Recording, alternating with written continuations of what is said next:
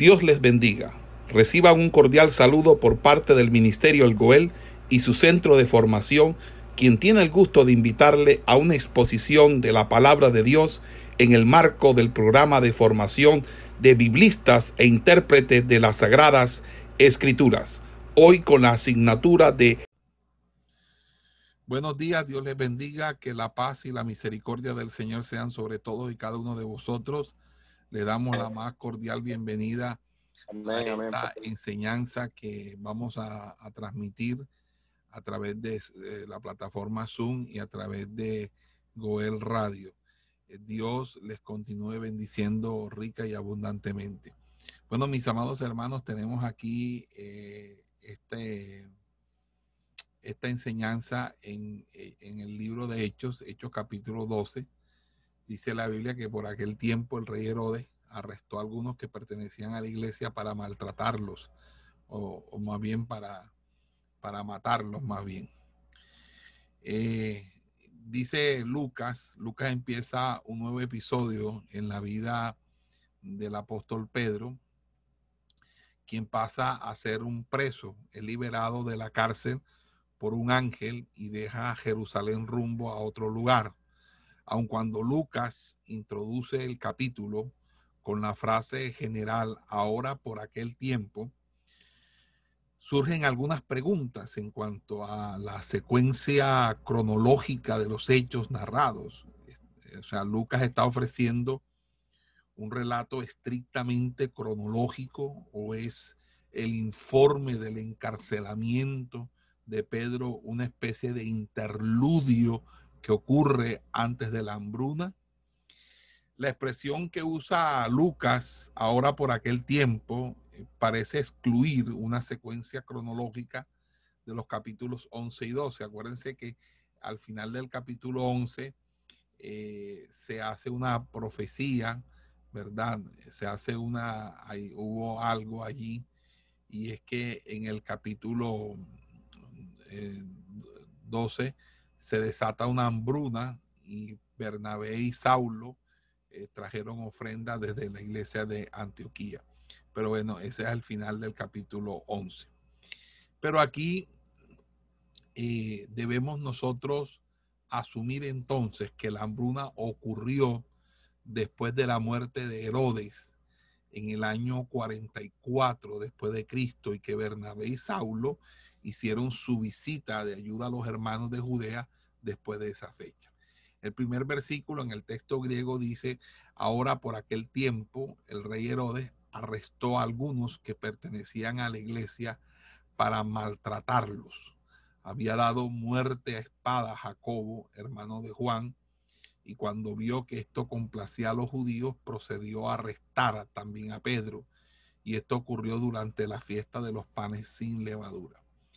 Bueno, eh, los cristianos en, Jerusalén habían estado relativamente libres de la persecución desde la muerte de Esteban, aunque Pablo había recibido amenazas contra su vida en el capítulo 9, había podido moverse con bastante libertad en Jerusalén. En años posteriores, la iglesia recibió una amenaza, no de los líderes religiosos de los judíos ni de la gente común y corriente, sino de una persona que Lucas describe como el rey Herodes. Pero ¿quién era este rey Herodes? Bueno, estamos hablando de Herodes Agripa I, que es el rey nacido en el año 10 antes de Cristo y que era nieto de Herodes el Grande, del cual hace referencia el capítulo 2 de Mateo, que fue el que ordenó la matanza de los niños de Belén. ¿Verdad? Herodes Agripa era nieto de Herodes el Grande y de Marianne, una, una judía.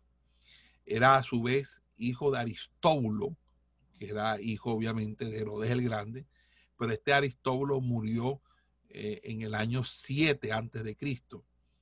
Y eh, Herodes Agripa primero lo envió a Roma, eh, el, la madre de, eh, perdón, la esposa de Aristóbulo, mandó a Herodes Agripa a Roma y allí en Roma eh, fue educado y él trabó amistad con Gallo. Gallo es Calígula, quien luego llegó a ser emperador más o menos en el año 37 después de Cristo.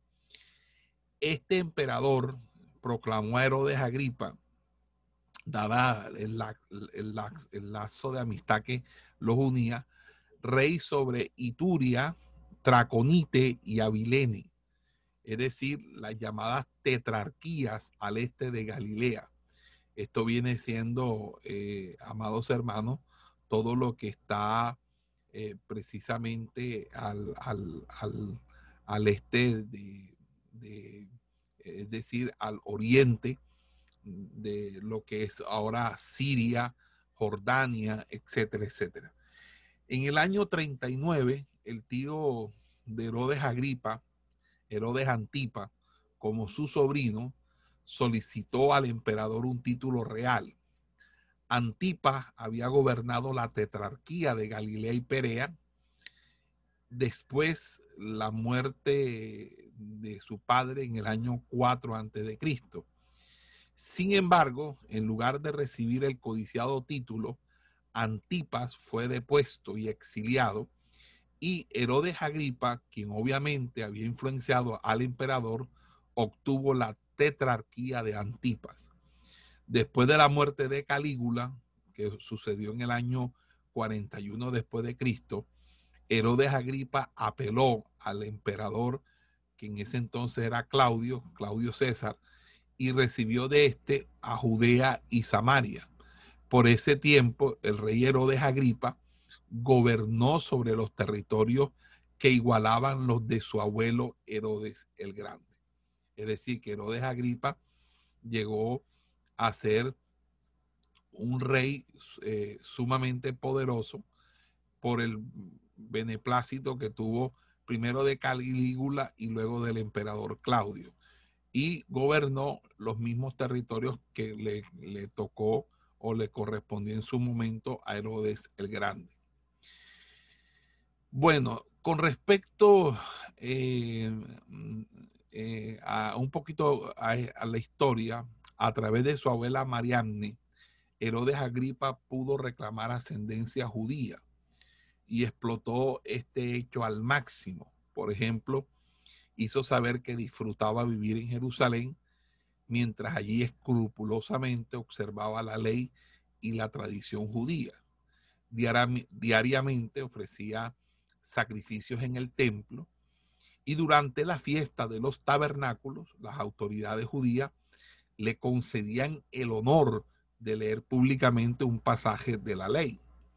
Su apego a la ley mosaica era tal que todos los días de su vida leyó una copia de la ley. Entonces, en resumen, los judíos aceptaban al rey Herodes Agripa como uno de, su, de los suyos. Así, Herodes Agripa continuó su ardid y decidió echar mano a varios miembros de la iglesia con la intención de maltratarlos, de asesinarlos si es posible, y ganarse de esta manera el favor de los judíos. Lucas no indica cuántas personas fueron arrestadas, aunque sí menciona el nombre de Jacobo, el hermano de Juan e hijo de Zebedeo, que era uno de los tres del círculo íntimo junto con Pedro y Juan de Jesucristo. De hecho, Herodes había muerto a espada, ¿verdad? De hecho, Herodes había muerto a espada al apóstol Jacobo. Aparentemente, el rey en colisión con el Sanedrín, el cual servía como tribunal. Según Deuteronomio capítulo 13, versos 6 al 18, si alguien tienta a un judío a practicar la idolatría, ese debe ser condenado a morir por apedreamiento. Pero si una persona persuade a toda una ciudad a servir a otros dioses, entonces esa persona debe ser ejecutada con espada. A los ojos de Herodes Agripa, Jacobo había desviado a la ciudad de Jerusalén por el mal camino. Irónicamente, según la ley de Moisés, todos los habitantes de Jerusalén deberían haber sido condenados a muerte por supuestamente haber cambiado la doctrina por la predicación del Evangelio de Jacobo, pero simplemente la muerte le fue aplicada a Jacobo. Lucas registra en Hechos una serie de primeros acontecimientos. Primero el Pentecostés, la primera persecución, el primer mártir. Ahora eh, es el eh, narra el hecho o las circunstancias del primer apóstol en morir por espada. Nótese que aunque la iglesia seleccionó a Matías para que llenara el puesto dejado por Judas Iscariote, no nombró sucesor para Jacobo. Eh, desde el tiempo de Pentecostés hasta su muerte en el año 44 después de Cristo, Jacobo, a diferencia de Judas, de Judas, cumplió su oficio apostólico y porque lo cumplió no fue reemplazado. Y aun cuando Jacobo fue un prominente discípulo que perteneció al círculo íntimo de los seguidores de Jesús, que eran Pedro, Jacobo y Juan, Lucas solo lo menciona en la lista de los apóstoles. Y aquí el enfoque no está en Jacobo, sino en Pedro.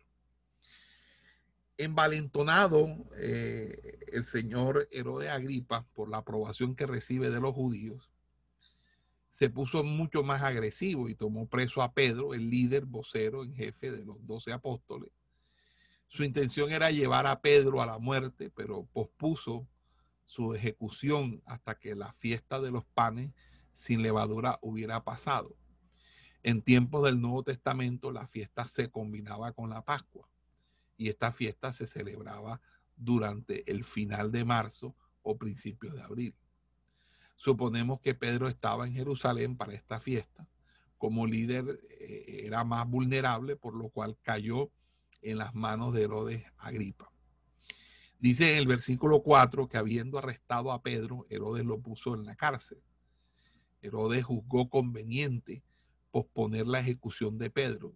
Por lo tanto, lo puso en la cárcel bajo custodia en el imperio romano, el encarcelamiento en sí no era considerado castigo. Los presos eran mantenidos bajo arresto a la espera de su juicio, una especie de detención domiciliaria o detención preventiva más bien, después de lo cual podrían ser liberados, azotados, exiliados o ejecutados.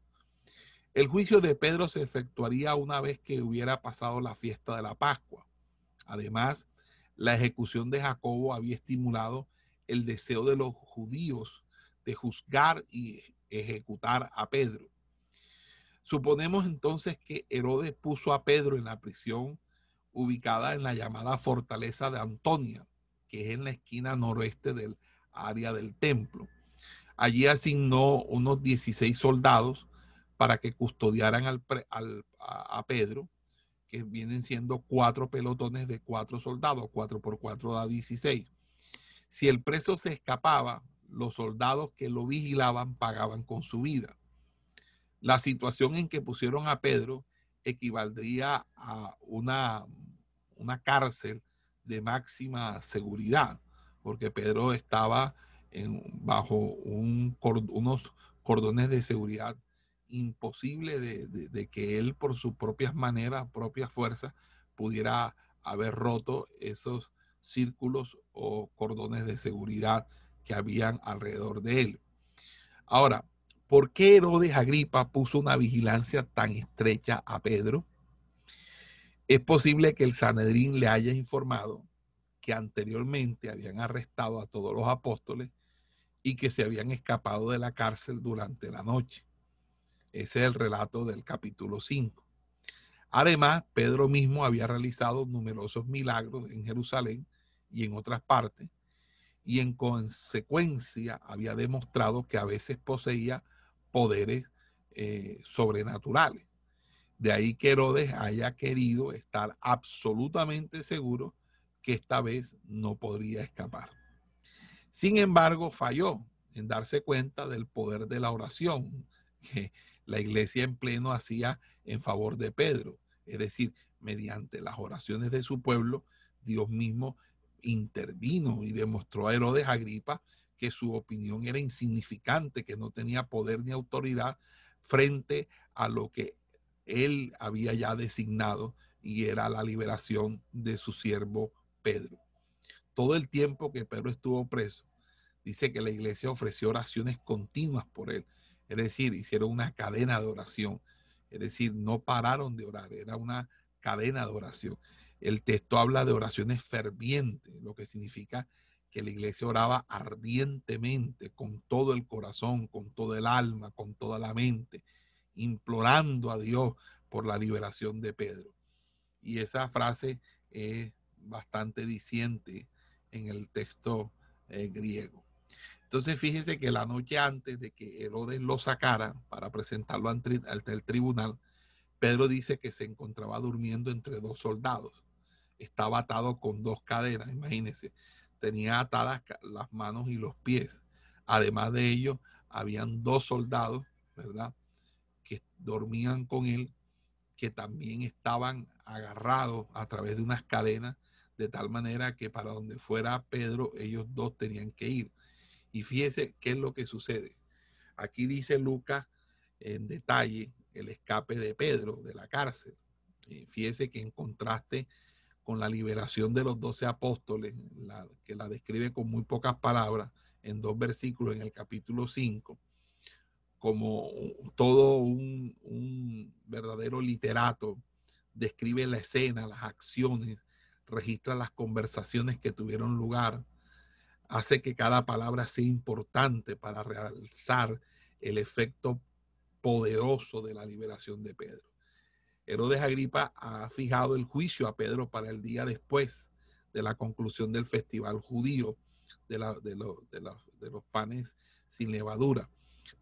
Esa es una fiesta que dura siete días, pero de acuerdo con la práctica romana de encerrar a los prisioneros en máxima seguridad, Herodes Agripa ordena que dos soldados sean encadenados a Pedro, uno a la derecha de Pedro y otro a su izquierda también fueron puestos guardias ante la puerta.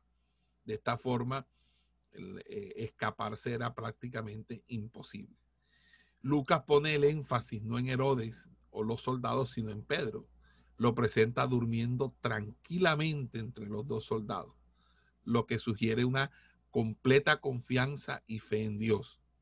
En la víspera de su juicio, de su muerte, Pedro duerme y duerme tranquilamente como un bebé recién nacido, Fíjese, la contraparte del Antiguo Testamento se registra en uno de los salmos, ¿verdad?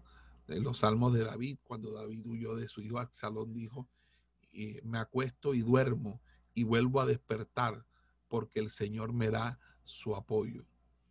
Amén. Eh, Dios, Dios intervino allí de una manera poderosa, dándole paz, dándole sosiego, dándole calma, permitiendo dormir plácidamente, a pesar de no tener una situación eh, halagadora, una situación benefactora, sino por el contrario, encontrarse encadenado con dos extraños hombres que cumplían órdenes de llevarlo al cadalso, llevarlo a la, a la, muerte. Así que eh, de repente, dice Lucas, se apareció un ángel del Señor y una luz brilló en la celda. Y nótese que como en otros lugares Lucas escribe un ángel, no el ángel. Y este ángel se paró cerca de Pedro y no hizo lo que tenía que hacer en la oscuridad, sino que hizo que una luz celestial iluminara la celda. La implicación es que los guardias estaban tan cargados de sueño que no se dieron cuenta de la luz o que simplemente Dios no les permitió que se despertasen y el ángel tocó a Pedro en su costado para que se despertara. Y sin duda Pedro se sintió muy confundido cuando vio a alguien de pie junto a él y mandándole que se levantara. Eh, este, ¿Y cómo podía hacer ese movimiento si las cadenas lo ataban? Estaba atado de, de pie y mano. Además de eso, estaba atado a dos soldados que dormían. Pero dice la escritura que las cadenas cayeron de sus muñecas y quedó libre y también obviamente de sus pies. Eh, y eso fue algo totalmente milagroso. Y cuando el ángel le dijo a Pedro que se pusiera de pie rápidamente, no quería sugerirle que el tiempo para escapar era breve. La palabra rápido ahí sugiere que un Pedro semidormido tenía que recuperar sus plenos sentidos para obedecer las instrucciones que le estaba dando el ángel. En pocas palabras, quiere decir, apura, este, levántate, déjate, quítate el sueño. Ya, ya, es hora, es hora, levántate. Flojinga, levántate, flojinga, flojingo. Entonces el, el ángel le dijo, vístete y ponte tu sandalia. Y Pedro dice que lo dice así. El ángel tuvo que decir a Pedro, quien estaba tratando de despertar, lo que tenía que hacer. Vístete rápido, vístete, vístete. Y ponte tu sandalia. Es una traducción literal que indica que el ángel instruyó a Pedro a que se pusiera un cinturón alrededor de la cintura para que su larga túnica no le impidiera caminar. Porque cuando se amarraba el cinturón, la túnica se recogía un poco y, ya no llegaba de pronto a, más allá de los tobillos para que pudiera de pronto eh, tener en algún momento una situación de tropiezo al caminar. Y las sandalias habían sido puestas en un lado, ¿verdad? Y allí fue cuando entonces, cuando hubieron, dice, dice, el ángel dijo, envuélvete en tu manto y sígueme. Salió y siguió el ángel, aunque no sabía si lo que el ángel estaba haciendo era real, pensó que estaba viendo una visión. Entonces, fíjense, que entonces da más razón para que nosotros interpretemos eso así, que él no le está diciendo apúrate, apúrate, como que estamos contra el tiempo, sino más bien le está diciendo es despiértate, despiértate, porque tan era el sueño que él tenía, posiblemente muy cansado, posiblemente agobiado, estaba durmiendo plácidamente, el ángel lo despierta, que, que aún él está haciendo las cosas y parece que estuviera como, como si estuviera sonámbulo, que, que no sabe lo que está haciendo, o, o en el caso creyendo, pretendiendo, ¿será esto real? O, o, esto es una visión que estoy teniendo, un sueño. Entonces, pero era el sueño que él tenía, estaba cargado de sueño. Entonces, todo esto no, no, no, nos, nos indica a nosotros claramente que, que, que ese, apura, apura, ese apuro no era por factor tiempo, sino era como para despertarle, para que él se despertase de ese sueño, de ese sueño que él tenía. Y fíjense que él se termina eh, despertando es cuando está solo caminando por la calle, cuando ya el ángel lo deja en la calle. Porque en el versículo 10 dice, y cuando hubieron pasado la primera y la segunda guardia, llegaron a la puerta de hierro que lleva a la ciudad. La puerta se abrió solo para ellos y pasaron por ella. Caminaron por una calle y de pronto el ángel lo dejó. Aquí Lucas describe a los centinelas de pie ante dos puertas diferentes, ¿verdad? Y, imagínense, 16 soldados, pasó por encima de 16 soldados y esa gente no los vio, no, no, no, no, no se dieron cuenta en qué momento se les escapó Pedro. Amén. Y eso es algo maravilloso, algo tremendo. Entonces aquí Lucas describe, ¿verdad? Quizá debemos pensar en ocho soldados en servicio y otros fuera de servicio. De pronto habían dos guardias, ocho cuidando y ocho, ocho no. Pero el asunto es que de los ocho en servicio, dos estaban encadenados a Pedro, dos estaban en la primera guardia, dos en la segunda y los últimos dos estaban en la puerta de hierro. Es decir, habían que pasar tres nudos de seguridad, tres círculos de seguridad, tres, tres eh, eh, cinturones de seguridad, cordones de seguridad. Y el ángel y Pedro pasaron a través de las puertas como si alguien las hubiera abierto. Allí en el griego Lucas usa la palabra automate, de la cual se deriva la expresión automáticamente. Y esa puerta, sobre todo la puerta de hierro, era una puerta pesada, era una puerta y esa puerta se abrió sola, se abrió sola. Y al otro lado estaba en la calle. Y dice, la puerta se abrió solo para ellos y pasaron por ella. Caminaron por una calle y de pronto el ángel lo dejó. O sea, la puerta se abrió solo. Amén. Eso es lo que está diciendo ahí. Eh, cuando Pedro volvió en sí y dijo, bueno, ahora sé con toda seguridad que el Señor ha enviado a su ángel y me ha rescatado. Mira, cuando Pedro volvió en sí, es decir, cuando Pedro se despertó, cuando Pedro se despierta, cuando ya está en la calle solo y se da cuenta que el ángel lo ha traído hasta allí y está solo. Bueno, entonces dice la escritura que eh, nosotros evidentemente eh, entendemos que Dios es un Dios de maravillas, es un Dios todopoderoso y Dios así como pudo abrir las puertas automáticamente, también pudo haber hecho que Él las traspasara con el ángel, porque eso también lo puede hacer Él, porque Él todo lo puede. No hay nada que Él no pueda hacer, porque Él es el Todopoderoso. Y más cuando trata de salvar la vida de un siervo o de hacer su voluntad, porque Dios siempre hace su voluntad. Lo único que Dios no hace es ir en contra de su voluntad, en contra de su palabra, en contra de su santidad, de su justicia. Pero, amado, Dios es todopoderoso y hay que creerle a Dios. Entonces dice que cuando entendió esto, se fue a la casa de María, la madre de Juan, llamada Marco, don Marco, que viene siendo el autor del Evangelio de Marcos, y que es el marco mismo que, por el cual Bernabé eh, tiene cierta discusión con, con Pedro, con, perdón, con Pablo. Entonces, Pedro fue a la iglesia que oraba en casa de María. Él sabía dónde se reunía alguno de los creyentes y fue allí para decirle que Dios había contestado sus oraciones y darle las gracias por su respaldo él también sabía que en su condición tenía que buscar protección y seguridad en alguna parte. Entonces aquí Lucas identifica el lugar de reunión como la casa de María, la madre de Juan, llamada Marco. Fíjese que ese Marco, eh, Pablo eh, eh, nos va a decir que esa María era una cristiana y probablemente viuda, había podido conservar su casa durante y después de la persecución.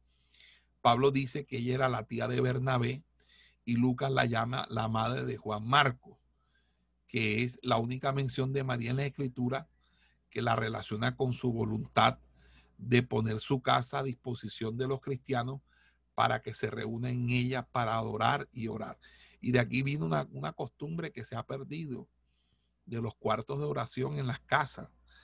Yo me acuerdo que la, donde yo me pasé parte de mi, de mi ah, juventud, de mi adolescencia final, la final de mi adolescencia, los 16 en adelante, donde yo vivía, la, profeta, la mujer de Dios, ella tenía su cuarto de, de, oración y ahí llegaba mucha gente, llegaba pastores, pastores bastante reconocidos, para que ella los ministrara, para que ella los orase, para que o simplemente para hacer retiros de ayuno. Yo me acuerdo ahí, ahí llegaba Carlos Reyes, ahí llegaba eh, los evangelistas de, más importantes, los, los, predicadores desde ese entonces.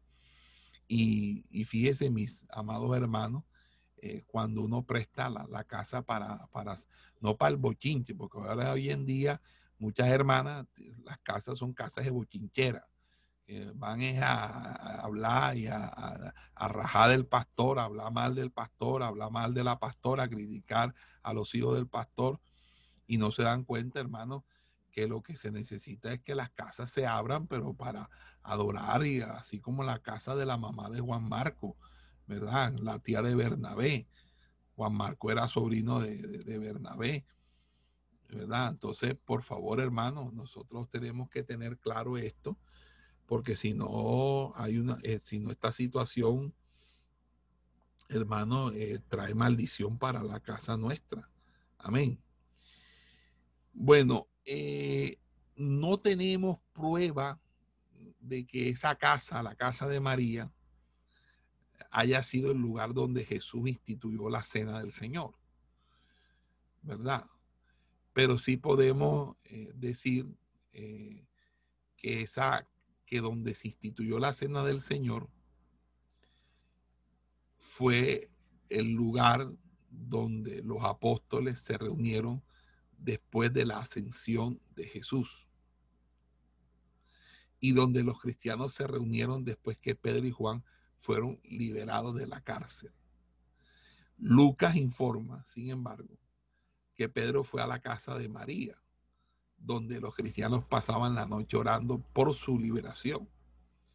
Dos miembros de la casa de María estaban allí. Rodé, que era una sirvienta, posiblemente, y posiblemente el mismo Juan Marcos, ¿ya? Y fíjense, a, Juan le habían puesto el nombre Juan y posteriormente le, le pusieron Marco, y esto es porque cuando acompañó a Pablo y a Bernabé en su primer viaje de misionero, decidió no ir con ellos hacia Menor. Entonces, Pablo eh, expresó la molestia por la actitud de Marcos y más tarde se reconcilió con él. Y Pedro afectuosamente lo llama su hijo, según fuentes eh, que corresponden a los comienzos del siglo II. Marcos escribe el segundo evangelio con la ayuda y aprobación de Pedro, con lo cual quiere decir que este Juan Marcos es un personaje muy interesante en el Nuevo Testamento y es el punto de enlace entre los ministerios del apóstol Pablo el ministerio del apóstol Pedro, porque ambos los tuvieron y sirvió a ambos, a ambos apóstoles. Bueno, dice que Pedro tocó la puerta y una sirvienta llamada Rode vino a abrir. Cuando reconoció que era la voz de Pedro, por el gozo que sintió no abrió la puerta, sino que corrió adentro y anunció que Pedro estaba allá afuera ante la puerta. Fíjese que Lucas menciona a Rode por su nombre, indica que Pedro personalmente conocía a los miembros de la casa de María. Y suponemos que en años posteriores Lucas recibió un relato detallado de parte de Pedro sobre la situación y él mismo citó que Rode eh, era una esclava, una criada que servía en la casa de María, que llegó a hacerse cristiana y, allí eh, este, eh, servía.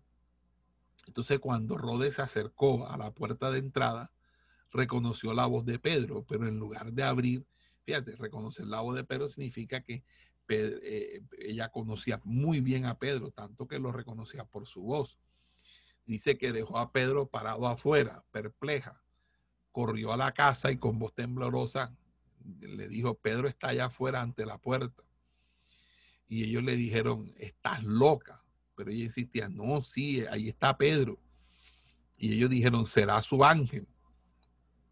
Y Pedro continúa tocando cuando abrieron la puerta, quedaron así, porque ya en ningún momento le abrió la puerta. Entonces Pedro siguió tocando. Nótese que Lucas no registra palabras de reproche por la incredulidad expresada por los cristianos. Describe una reacción humana normal ante lo inesperado de las buenas noticias de la liberación de Pedro. Con vívidos colores describe la reacción de los creyentes al registrar sus expresiones dice, estás loca. Sin embargo, la verdad es que es, totalmente opuesta. El día no está loca, ella está diciendo la verdad, está emocionada. Y tan emocionada es que se le ha olvidado eh, abrirle a la visita. Y más que, que eh, estaba preso y lo estaban buscando. Entonces, en ese sentido, creo que eh, el, no hay una discriminación. Pero fíjese, el grupo rehúsa creer que Pedro está vivo y le dicen a Rode, es su ángel. Pero oiga eso, es su ángel. Pero si bien hubo un ángel, el que liberó a Pedro ya se había ido. Pero la gente que estaba en casa de María no lo sabía. Sin embargo, sabemos que los judíos creían en ángeles guardianes que los protegían. Entonces, era una eh, y, esto es importante porque aquí, aquí esto no es doctrinal. O sea, a pesar de estar en la escritura, ese comentario no tiene peso doctrinal. Porque es un comentario que están diciendo, no, no, ese es su ángel. Y obviamente ese no es su ángel, era realmente Pedro. Pero hay una costumbre, una tradición que era que para ellos cada uno eh, de, los, de los hebreos, cada uno de los, de los judíos tenía un ángel guardián. Y esa doctrina se introdujo como el ángel de la guardia. El ángel de la guardia, dulce compañía, no me desampares ni de noche ni de día. El ángel guardián. Ahora bien, ¿qué dice la escritura? La escritura sí me dice que los ángeles están a favor de nosotros, pero no nos dice la escritura que hay un ángel guardián que está alrededor de nosotros a mano, algo así como un guardaespaldas. No, no, no, no, la Biblia no dice eso. De hecho, la Biblia es muy cuidadosa para que no caigamos en culto a los ángeles, porque es que ese fue el problema. El problema es que de la doctrina, de la enseñanza tradicional de los ángeles guardianes, surgió la enseñanza del culto a los ángeles. Y hoy en día ese culto a los ángeles está muy pegado. Hay muchos libros que hablan acerca de los ángeles, de cómo invocarlos, de cómo orar con ellos, de cómo traerlos a, la presencia. Y resulta que los ángeles no, no están para eso, ellos están para, para ser ministradores nuestros, pero por la gracia y obra del Espíritu Santo, por la gracia y obra del Señor, pero en ningún momento eh, ellos hacen parte de una personalidad activa eh, eh, e intercomunicacional con nosotros, de tal manera que, que, le, inclusive ellos, ellos no les agrada que uno les rinda culto. Ellos mismos le dijeron, levántate, yo soy un consiervo más como le dijeron a Daniel, levántate, yo soy un consiervo más como tú. No, no, no, no puede estar así. Ya, pero ahora no, ahora hay gente que, devoto del arcángel San Gabriel, del arcángel Miguel, que el arcángel Miguel lo libra, que el arcángel Miguel lo, no, lo, lo, liberta, lo sana, lo, lo, auxilia, bueno, etcétera, etcétera. No, no, aquí, aquí ellos hacen una expresión desde de, así del sentido común, estás loca, eso es su ángel, un, un decir, pero ese decir no puede eh, tomarse como doctrina porque entre otras cosas no se evidencia que una verdad. Eh, Pedro era el que estaba allí y Pedro, ¿verdad? Entonces, esa creencia de los judíos de ángeles guardianes que los protegían, inclusive el mismo Talmud, el mismo Talmud que fue escrito posteriormente refleja, eh, sabemos que los judíos enseñaban que los ángeles guardianes asumían la apariencia de personas a las que protegían y les servían como sus dobles. Esa es la, la, esa es la, la, creencia que luego eh, se escribe en el Talmud. Imagínense, el doble de David, el doble de David Morales, el doble de Orlando Castro, el doble de Amisael Chirguita, un ángel que se que dice, no, allá vimos a Misael Chirguita, no, ese no era Amisael, era su doble. ¿Cuál doble? El ángel, el ángel. Entonces, mire, eh, miren cómo, cómo aún a pesar de todo, eh, todavía faltaba doctrina, formación doctrinal. Y por eso fue, por eso fue necesario el ministerio apostólico de Pablo, porque se necesitaba mucha formación para ir desarraigando toda esa tradición judía que todavía estaba en el corazón de todos ellos.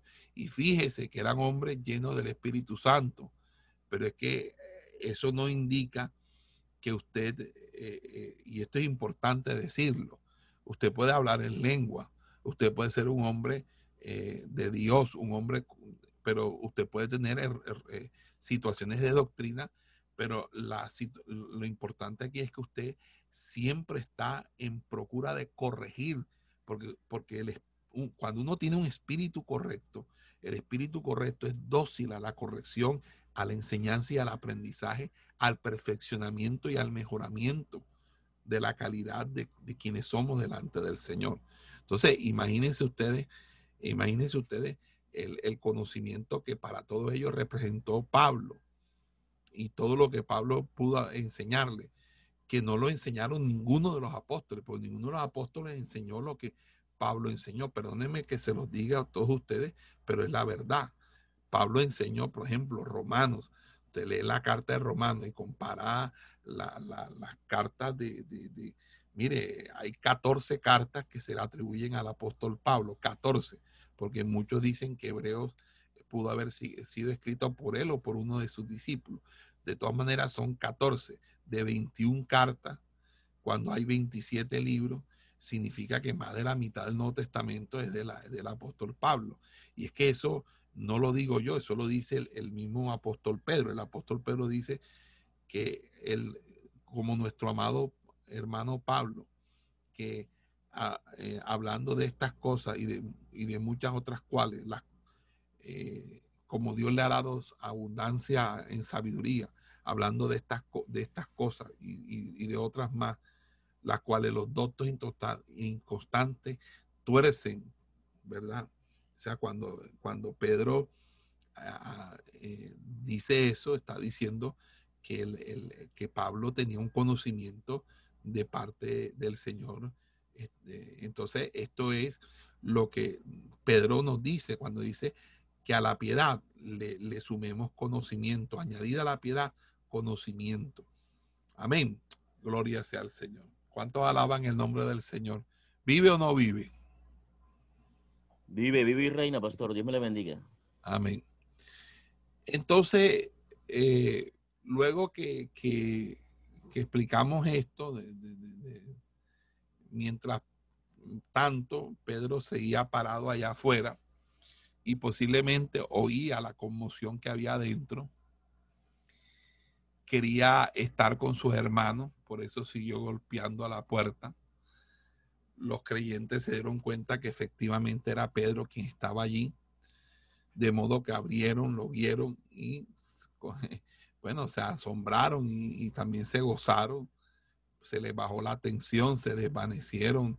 Me imagino que tuvieron risa, felicidad, gozo.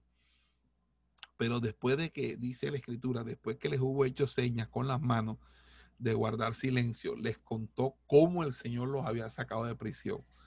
Les dijo, infórmenle de esto a Jacobo y a los hermanos. Luego salió y fue a otro lugar. Fíjense que infórmenle de esto a Jacobo. Ese Jacobo no es el Jacobo muerto. Ese Jacobo viene siendo eh, el hermano de Jesús, no el hijo de Zebedeo, a quien Herodes Agripa ya había matado. Entonces él le está diciendo, porque Jacobo, ajá, con la persecución, Jacobo quedó siendo el obispo, quedó siendo el pastor de toda Jerusalén. Y, fíjense, una persona que, se crió con Jesús, que conoció a Jesús desde la niñez y que luego se convirtió, que estuvo entre los 120.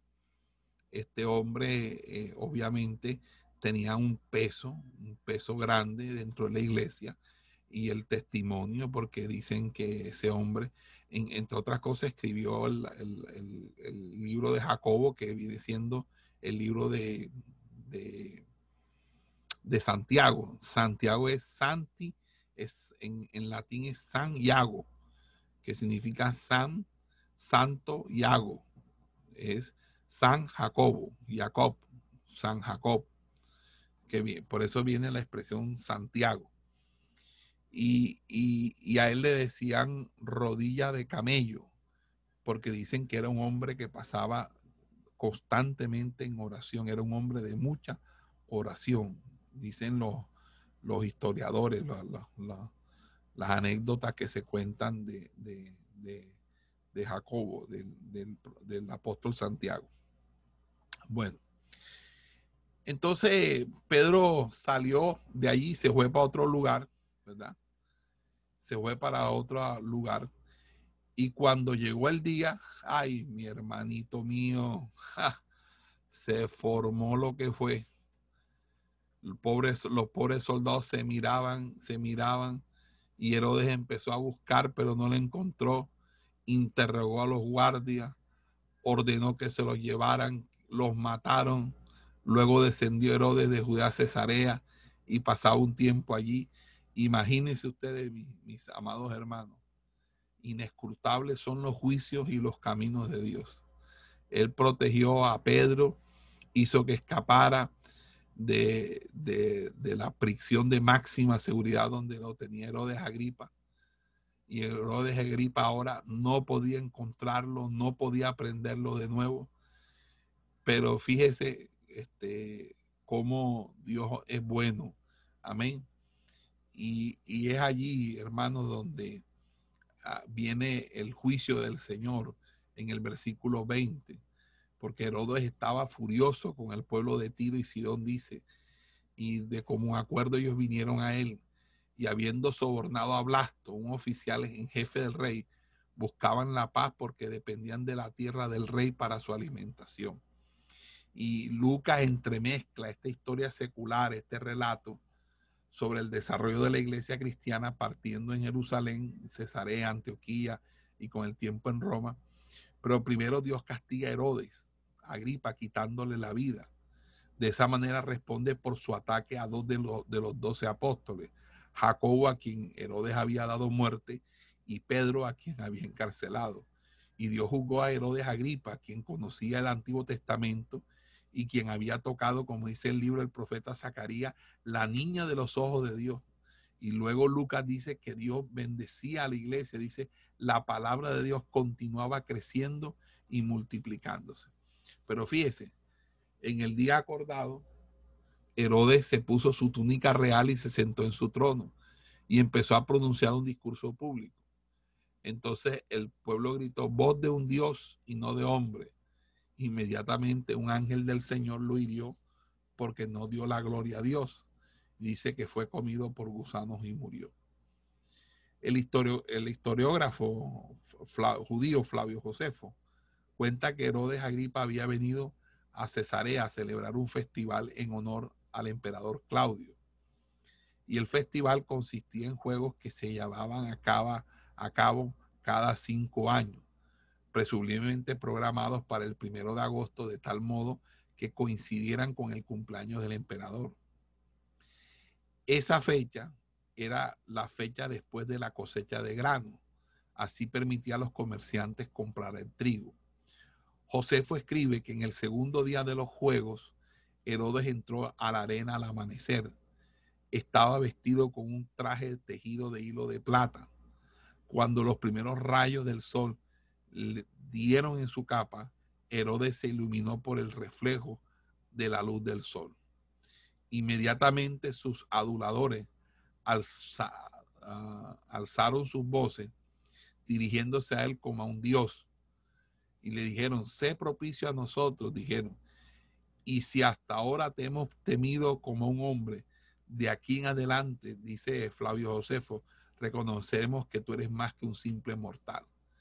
Fíjense, que el rey Herodes no reprochó, no rechazó esas adulaciones y tanto Lucas como Josefo describen la apariencia de Herodes Agripa ante la multitud.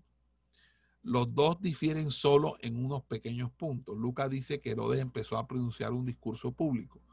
Josefo omite ese detalle. Lucas dice que la gente gritó voz de un Dios, no de hombre. Josefo dice que la muchedumbre de gentiles se dirigió a Herodes como a un dios. Lucas menciona que un ángel del Señor hirió a Herodes, mientras que Josefa, Josefo afirma que Herodes vio un búho parado en una cuerda sobre su cabeza. Eusebio dice, eh, eh, el historiador del siglo IV, habiendo citado extensamente del relato de Josefo, mezcla este detalle con el registro bíblico y dice que vio a un ángel sentado sobre su cabeza.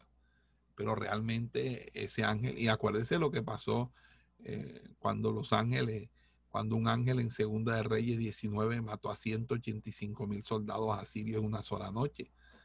¿Ah? O cómo públicamente Dios castigó a Herodes Agripa por aceptar eh, eh, honores que solo correspondían a él. Entonces aquí sí podemos ver que Dios Dios cuando tiene que ajustar a alguien o tiene que llevarse a alguien o hacer algo, lo hace. Amén, gloria sea al Señor. No, no tiene que esperar la gran tribulación para hacerlo, hermano. Dios también tiene poder y autoridad sobre la vida y la muerte de las personas.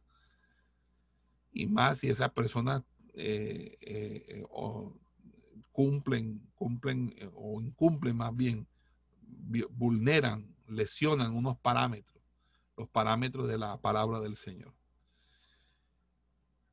Pero la palabra de Dios continúa aumentando y multiplicándose. Ya. Cuando Bernabé y Saulo volvieron, después de haber cumplido su misión en Jerusalén, dice que tomaron ellos a Juan, también llamado Marcos. Y ahí terminamos el capítulo del día de hoy. Espero que haya sido de gran bendición este, este capítulo con la muerte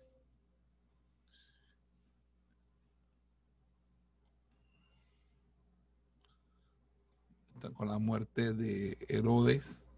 Jacobo se mató, pero luego Dios se, se encargó de, que Herodes muriera.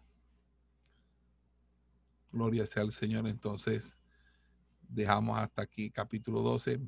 El próximo sería el capítulo 13. Esperamos que este estudio haya sido de bendición para su vida y ministerio. A Dios sea la gloria. Este es el Ministerio El Goel vidas transformadas para cumplir el propósito de Dios.